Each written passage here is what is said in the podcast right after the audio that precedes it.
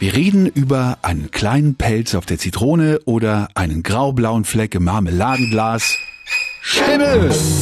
Ja, Lebensmittel können schnell Schimmel ansetzen, wenn sie zu lange oder eben schlecht gelagert werden. Aber müssen wirklich alle schimmligen Lebensmittel weggeworfen werden? Oder kann ich eventuell den Schimmel auch nur entfernen? Machen ja auch manche.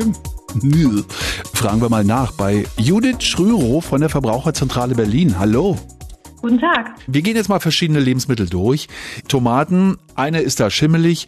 Muss ich jetzt die ganze Packung wegschmeißen oder reicht vielleicht nur die Tomate und ihr Umfeld? Also für alle wasserreichen Lebensmittel wie Obst und Gemüse, also auch Tomaten gilt, da muss schon die ganze Frucht gleich entsorgt werden, weil sich eben durch den hohen Wasseranteil in der Tomate die Schimmelsporen schon sehr leicht ausgebreitet haben können. Wie sieht's da mit Brot aus? Eine Schimmelstelle, das ganze Brot dann weg oder? Ja, da ist es leider auch so, dass sobald Schimmel auf dem Brot Brot zu sehen ist, auch wenn es nur eine kleine Stelle an der Schnittkante sozusagen ist, dann muss leider auch hier das gesamte Brot entsorgt werden, weil sich auch hier die Sporen eben durch das Brot hindurch verbreitet haben können. Wie sieht's denn mit Käse aus? Ja, hier muss man unterscheiden zwischen Hart- und Weichkäse. Also Weichkäse besitzt ja sogar schon Schimmel, aber sogenannten Edelschimmel. Mhm. Und der trägt ja zur Geschmacksgebung bei. Den wollen wir auf unserem Käse haben.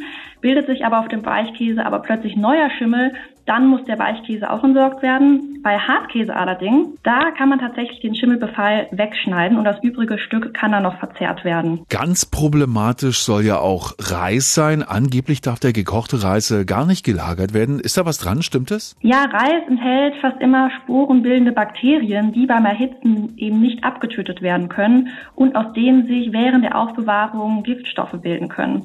Deshalb sollte gekochter Reis am besten im Kühlschrank abgekühlt werden oder vor dem erneuten Verzehr sehr stark erhitzt werden. Und so kann man eben verhindern, dass die Keime weiter wachsen. Super Tipp. Jetzt haben wir hier über die Lagerung beziehungsweise den Umgang mit Schimmel gesprochen.